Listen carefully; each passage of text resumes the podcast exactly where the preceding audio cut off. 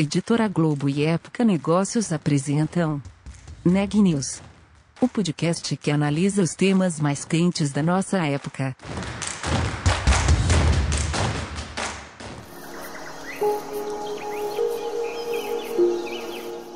Este episódio faz parte de Um Só Planeta, maior movimento editorial brasileiro para promover práticas sustentáveis, em parceria com Ambipar, Braskem, Endi e Natura.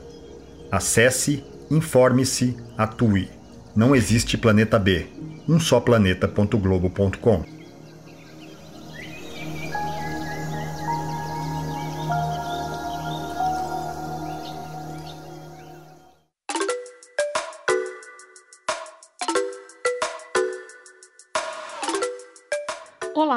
sou a Renata Turbiani da Época Negócios e você está ouvindo mais um episódio do Neg News, nossa série de podcasts sobre como navegar e liderar em tempos de incerteza.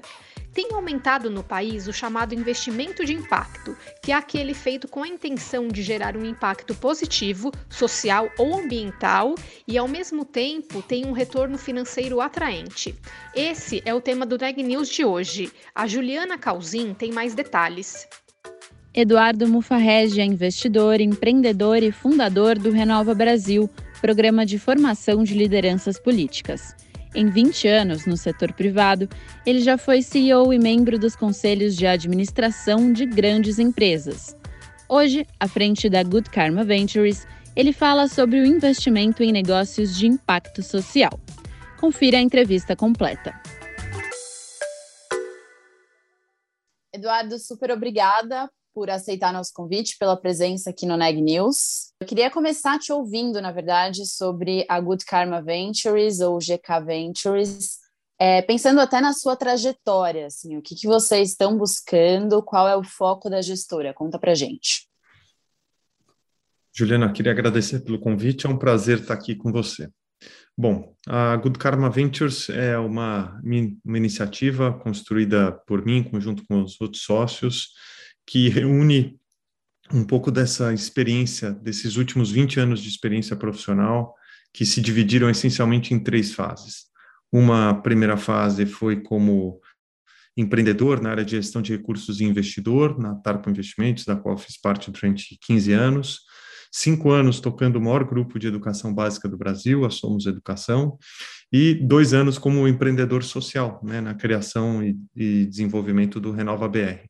Então, conforme eu fui construindo né, um pouco do que seria essa volta né, para o mundo de investimentos, é, o lugar que eu achei mais apropriado e adequado é esse lugar dos investimentos com propósito, ao mesmo tempo sendo um bom sócio, um bom parceiro das empresas com quem a gente trabalha, e que, de uma certa forma, é uma tradução do que foi essa trajetória profissional aí dos, dos últimos 20 anos. Então, ela é um resumo dessas trajetórias, né? Seja como empreendedor, seja como investidor, seja como tocador de negócio, seja como empreendedor social. Então, eu fiquei muito feliz de estar nesse lugar porque ele é um, é um resumo importante do que foi a trajetória e mais importante, com uma pista de expansão e crescimento é muito importante, porque eu acho que o mundo também acordou que o investimento é, feito sem levar em consideração parâmetros sociais, é, de meio ambiente e de inclusão, não para de pé. Né? Então, estou muito feliz de poder começar esse novo ciclo com esse posicionamento. É, bom, e aí até pensando nisso que você traz, né, de um investimento que traga alguns valores é, embutidos, vocês conseguiram captar até aqui 400 milhões de reais, um processo que começou nesse início de 2021. Queria te ouvir sobre os eixos da GK Ventures para investimento, quais são os requisitos ou que tipo de negócios que podem é, receber o aporte de vocês. Perfeito. A gente é, tem como ênfase três setores, né? o setor de educação, é, o setor de saúde, principalmente privilegiando acesso à saúde, e por último, o vertical de mudança climática né? e, e meio ambiente, é onde a gente olha, por exemplo, para teses de reciclagem, de destinação de resíduo. Né? Nós somos investidores temáticos, então a gente tem bastante clareza das áreas em que a gente quer gastar tempo e aonde a gente quer botar nosso tempo e esforço, né? Então, no final, a gente acaba sendo muito focado e olhar e olhando pouca coisa ao mesmo tempo. Então, um pouco da nossa visão é, é de sermos um bom sócio de poucas companhias, de poucos empreendedores, onde a gente pode ter uma posição societária talvez um pouco maior, né? sempre minoritário, mas um pouco maior, e podemos ser um bom parceiro é, desses donos de negócio.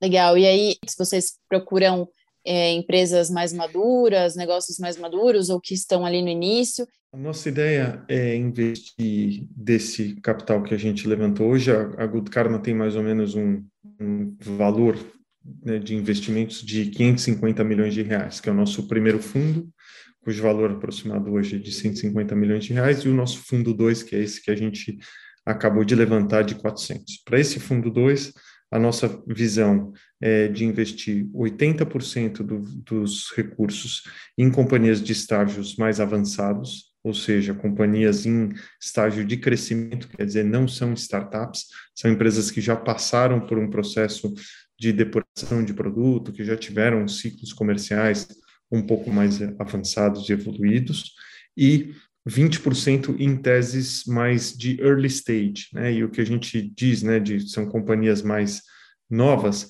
é porque essencialmente na, em algumas áreas é, foco do nosso investimento não existem players grandes ainda, né? Por exemplo, na área de saúde mental, que foi o primeiro investimento que a gente fez no, no, no veículo, saúde mental e bem-estar, é uma indústria muito nova, né? Então as companhias ainda são companhias que estão em estágios é, muito preliminares. Então, nossa visão é fazer de 8 a 10 investimentos ao longo da vida do fundo, vão ser três anos, é, sempre de investimento minoritário, quer dizer, não, não, existe, não existirão investimentos de controle feitos fundo, pelo fundo de controle absoluto, pode ser até que você tenha algum acordo de composição de controle, e a nossa visão é sermos um acionista bastante comprometido com as empresas, porque é, o que eu vejo é que no mundo, né, onde o capital eventualmente não é o ativo mais escasso, que é um pouco do mundo hoje com excesso de liquidez, é, ser um bom sócio, né, e ser um bom parceiro de algumas empresas é absolutamente essencial. E essa é a nossa proposta de valor, que a gente seja um bom sócio, um bom parceiro e a gente possa apoiar essas companhias nessas, nessas suas trajetórias. É, e aí eu queria até te ouvir, assim, o quanto que o período que você trabalhou com mais com política ou com formação de lideranças políticas te trouxe é, um olhar para o mercado financeiro e o investimento privado agora? Como que você enxerga essa aliança entre o privado e o público depois de passar pelo Renova Brasil? Eu vejo assim, né, onde é a maior intersecção entre entre privado e público numa escala global, né, no que a gente chama de tecnologia de governo, né, o GovTech, e que no Brasil é, tem muita dificuldade em avançar porque o mecanismo de compra, né, de processo licitatório 8666 é um é uma, um mecanismo de, de, aquisição que ele é um inibidor de inovação. Né? Para você trazer inovações para um governo, né, você precisa ter empreendedores que estão pensando em reinventar processos que são processos que estão com obsolescência, próprio processo de aquisição de produtos e de matéria-prima. O problema é que essas são categorias que ainda não existem, né? São categorias e o processo de, de licitação no Brasil é um processo de retrovisor, é um processo né, já consolidado, que normalmente quando você vai envolver companhias em processos, né, que companhias estão inovando para fazer um processo diferente, muitas vezes sequer a lei permite. Então, a intersecção, infelizmente, é muito baixa. Né? O que eu vejo, assim, o que, que é a similaridade que eu vejo da minha vida né, pregressa como sócio da TARPA há tantos anos e é, a Good Karma e a janela do Renova. É que o Renova apoia empreendedores cívicos, né? pessoas que querem empreender né, a partir da sua vida na política. E a Good Karma faz algo parecido só que ela apoia empreendedores que estão tocando os seus negócios. Mas o trabalho de acompanhamento, de apoio, não é muito diferente. Obviamente, quando você tem um empreendedor com uma empresa, é diferente do empreendedor com o seu projeto individual, que é no caso da política, mas tem, tem similaridades importantes, principalmente em ser um grande ponto de apoio e alguém que está disposto a contribuir e apoiar essas empresas né, é, dentro dessas trajetórias. Como que você tem olhado para esse ambiente de negócios no Brasil com esse foco de impacto social, de ESG, de impacto ambiental positivo? Como é que está o Brasil na sua avaliação? É, eu acho que assim o, o, o, o termo ESG está né, tá sendo usado em todo mundo, né, o que obviamente suscita uma preocupação, porque quando todo mundo é ESG, no final ninguém é ESG, né, tem, tem um pouco dessa preocupação. Mas eu acho que assim a questão de responsabilidade socioambiental, de inclusão, é, de melhoria de aspectos de governança, tomada de decisão, transparência, ela é sempre positiva no mundo empresarial. Né? Ela é sempre positiva. É, e, e, eu acho que os benefícios que isso, que, que, que isso traz, né, esses movimentos trazem para a sociedade são muito grandes. É, acho que veio para ficar ao mesmo tempo, porque isso passa a ser uma própria demanda dos grandes investidores globais, né, dos alocadores globais, eles têm essa demanda de gostariam que as empresas, por exemplo, tenham mulheres no conselho, que sejam empresas inclusivas, que tenham diversidade né, na sua força de trabalho, quer dizer, então isso passa a ser um tema relevante que vai continuar evoluindo na minha visão. Aonde que esse tema ele se encaixa com investimentos de impacto, né? É, na minha visão, em, em dois momentos. Primeiro, assim, acho que assim, o, o, investidor hoje no mundo começa a entender que aí o equilíbrio entre retorno financeiro e retorno para a sociedade, ele é algo a ser perseguido e que é um falso dilema que você tem que deixar de fazer um para fazer o outro e vice-versa. Isso é possível, mas isso é possível quando você atua em determinados setores. Né? Se você estiver trabalhando em combustíveis fósseis, é difícil você estar, tá, né, com você fazer um investimento é, é, de impacto que aumenta a pegada de carbono, por exemplo. É, então, na minha visão, o que a gente vai enxergar é que dentro de investimentos temáticos, como os três subsetores que eu comentei que a Good Karma está é, colocando ênfase e atenção, é muito óbvio o tipo de retorno que a sociedade pode ter, ainda mais num país carente como o Brasil, onde tem tanto problema e tanta coisa para fazer ao mesmo tempo também acho que assim tem uma oportunidade incrível. O Brasil pode ser dos grandes hubs de investimento de impacto no mundo, porque nós temos problemas, a gente tem mercado grande e a gente tem bons empreendedores agora com acesso a capital. O que a gente precisa é ter gente não conformista que está disposta a desafiar um pouco né, das, das coisas como a gente conheceu até hoje e pensar em inovação e pensar em, em, em desafiar um pouco das, é, daqueles do senso comum que muitas vezes a gente deixa prevalecer no Brasil. Então eu sou bastante otimista com o mundo de investimentos de impacto no Brasil, principalmente por esses fatores, né? Mercado, bons empreendedores e agora acesso a capital. Essas empresas, até que vão receber o aporte do fundo e que têm recebido também seus investimentos como pessoa física, como que é, é, é, possível fazer com que elas façam essa aliança entre ter esse impacto importante, né, social, ambiental e retorno financeiro? Essas duas coisas andam juntas e como? Não tenho nenhuma dúvida, essas coisas andam juntas, né? Mas a, a prioridade é a resolução de problemas, né? Vou dar um exemplo, uma empresa que eu sou, duas empresas que eu sou investidor, né?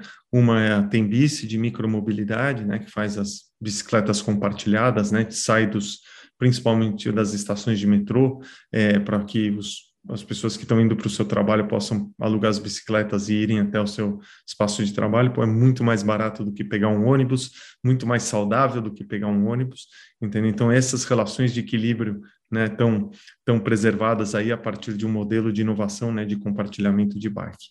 Outro exemplo é do Alicerce, que faz reforço escolar para aluno de baixa renda, quer dizer, o aluno que está na rede pública e que precisa de complemento escolar e a família pô, não tem condição de pagar uma escola privada, porque essa escola custa 700, 800 reais, mas eventualmente ela tem 150 reais para investir na, na complementação da formação do seu filho, e por conta disso é, é, você tem uma, um aprimoramento né, da, da jornada pedagógica, você tem redução dos gaps né, de, de competências cognitivas daquela criança. Então, são modelos que funcionam muito e que, e que não surgiriam no mundo desenvolvido, não surgiriam no hemisfério norte, porque esses problemas não existem lá.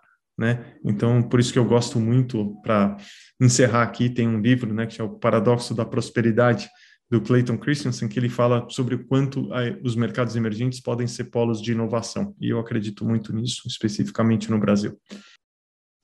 Para a gente até encerrando aqui nossa conversa, é, parte do, do, investimento que vocês conseguiram captar, né, parte do, do, dinheiro que vocês conseguiram captar, veio justamente de investidores estrangeiros em um momento que a gente sabe que a imagem do Brasil para o mundo não anda muito bem, né? Como que foi possível essa ponte com esses investidores estrangeiros e o que, que você até diria sobre isso? Assim, como é que está a acessibilidade para os negócios brasileiros no mundo? Olha, é, Juliana, eu já fiz muita captação né, para veículos de investimento no Brasil, de investimento no Brasil no exterior. E eu, o nosso, né, o, o termo que se usa no exterior, né, é de soft power, né, qual que é o, o poder, né, que um determinado país tem de conseguir atrair atenção e, e foco de investidores para que, enfim, possa a partir daí trazer capital, que possa né, mobilizar recursos. O Brasil nunca teve num lugar tão difícil, né? Obviamente isso não é só pontual, isso vem de um processo de deterioração desde a metade da década passada, lá de 2015, 2016, muita turbulência política, falta de crescimento econômico e agora com a cereja do bolo todo o problema de covid, problema de agenda ambiental. Quer dizer, então assim, é, o Brasil está, é, na minha opinião, né, com, com bastante preocupação tá, tem que tomar cuidado para não achar que a sua seu lugar de significância no mundo vai ficar preservado, porque os outros países estão se movendo e estão se movendo rápido e vão tirar é, espaço desse potencial lugar de protagonismo que o Brasil já teve. Agora ele é um lugar de decadência, é importante a gente entender. E só com liderança, só com competência, com melhor posicionamento, a gente vai conseguir reverter esse ciclo de decadência. Eduardo, e aí para a gente finalizar mesmo agora, o que, que te move pessoalmente para tomar essa decisão de investimento? Ah, esses investimentos de pessoa física, eles foram feitos né, na, na fase que antecedeu a criação do nosso fundo, né? então o que eu chamo lá de fundo 1 são esses investimentos feitos na, na pessoa física, e o que me move é essencialmente eu quero investir em coisas que se derem certo vão trazer impactos positivos para o país, para o Brasil, para os mercados emergentes, porque eu acho que colocar recursos, sonho e talento atrás de empresas e teses que estão ajudando a resolver problemas vai nos ajudar com muita contundência, vai ajudar o mundo emergente a ser mais é, evoluído, vai ajudar os países a conseguirem suplantar os seus problemas, porque a gente vive uma realidade onde os governos têm pouca capacidade de investimento, a filantropia ela faz um importante papel, mas ela também tem uma limitação de alcance. Então, no final, absolutamente fundamental, né, que esses empreendedores, suportados por capital, suportados por talento, suportados por, por gente que acredita nos projetos deles, possam se sentir apoiados para que eles se coloquem nesse lugar de resolução de problemas. Eu acho que essa é uma oportunidade incrível de investimentos no Brasil.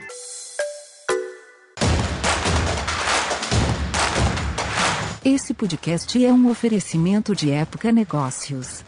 Inspiração para inovar. Não deixe de conferir nossos outros podcasts. Presidente Entrevista Presidente. The Office e os negócios da nossa época.